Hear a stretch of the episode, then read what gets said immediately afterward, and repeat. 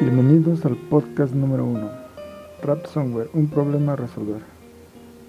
Para entrar en contexto mencionaré que las organizaciones se han convertido en el principal objetivo de una forma de malware conocida como ransomware.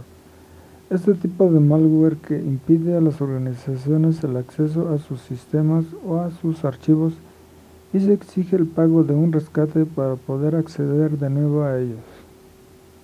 Para llevar a cabo el ataque ransomware se requieren varias etapas. Primero el atacante utiliza varias herramientas para ingresar a la red de la organización y cuando se toma control de al menos un equipo, este se convierte en el paciente cero, que sirve para comenzar el movimiento lateral. Puede ejecutarse en un solo paso lateral o muchos de ellos para llegar al objetivo perseguido.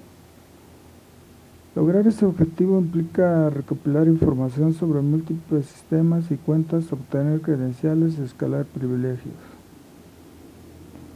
Ya teniendo más claro que es un ataque ransomware, puedo dar algunas soluciones. Si bien es esencial encontrar y eliminar a estos intrusos lo más rápido posible para evitar pérdidas costosas,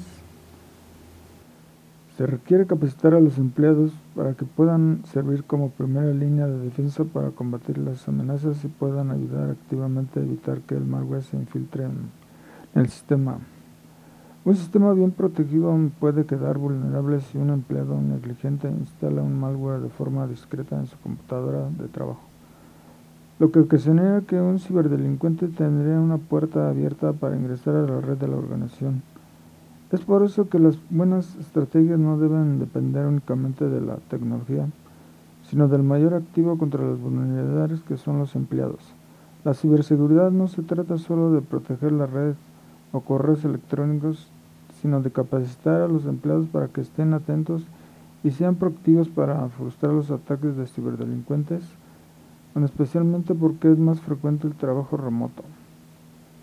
Las copias de seguridad son esenciales para disminuir el impacto de posibles amenazas de ransomware.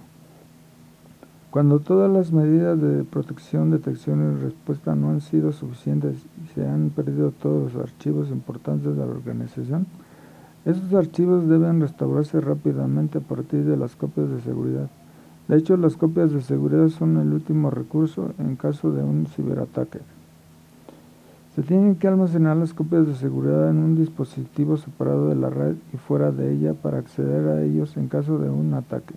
La razón de esto es que los atacantes de ransomware también pueden apuntar directamente a las copias de seguridad.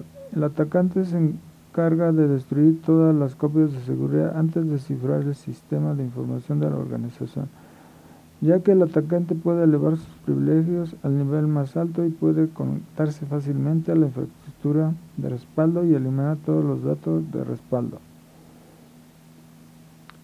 Realizar pruebas de penetración en la red de la organización ayuda a identificar posibles puntos de entrada a su sistema.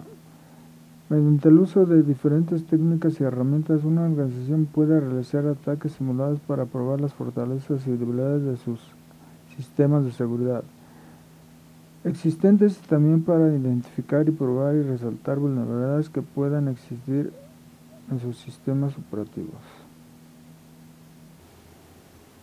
Para concluir, quiero decir que el ataque de ransomware no se realiza utilizando una sola herramienta o técnica, sino que se pueden emplear muchas herramientas y técnicas, lo que hace que sea un problema difícil de solucionar ya que estas técnicas y herramientas utilizadas por los ciberdelincuentes van un paso más adelante de las herramientas técnicas de defensa que utilizan las organizaciones. Este problema es muy complejo y no hay una sola solución a este problema.